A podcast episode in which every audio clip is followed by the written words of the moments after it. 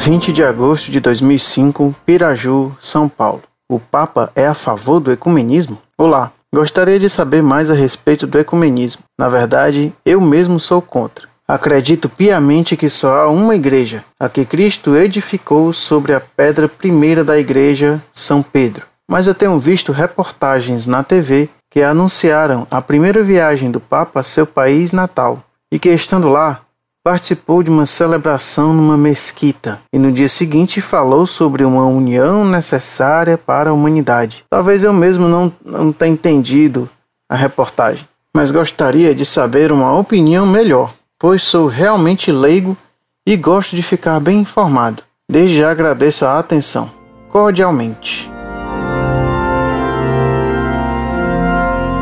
Muito prezado, salve Maria. Nesta viagem que Bento XVI fez à Alemanha, o discurso mais ecumênico foi o que ele fez aos protestantes, discurso no qual defendeu o ecumenismo, citando e defendendo os documentos do Concílio Vaticano II que mais trataram desse tema. A declaração Dignitatis Humani, decreto conciliar sobre el ecumenismo, Unitatis redintegratio. Infelizmente, isso vai contra muitas posições que o cardeal Ratzinger tomou no passado ainda recente, por exemplo, na declaração Dominus Jesus. Por outro lado, ele parece disposto a liberar a missa de São Pio V e fazer um acordo com a fraternidade sacerdotal de São Pio X, o que seria um triunfo antimodernista, que a largo termo acabaria certamente com o ecumenismo. Esse vai e vem do cardeal Ratzinger e agora de Bento XVI faz lembrar a visão do terceiro segredo de Fátima, onde se vê um papa caminhar vacilante e cambaleante em direção à montanha em que será fuzilado e onde ele morrerá como mártir, junto com muitos cardeais e bispos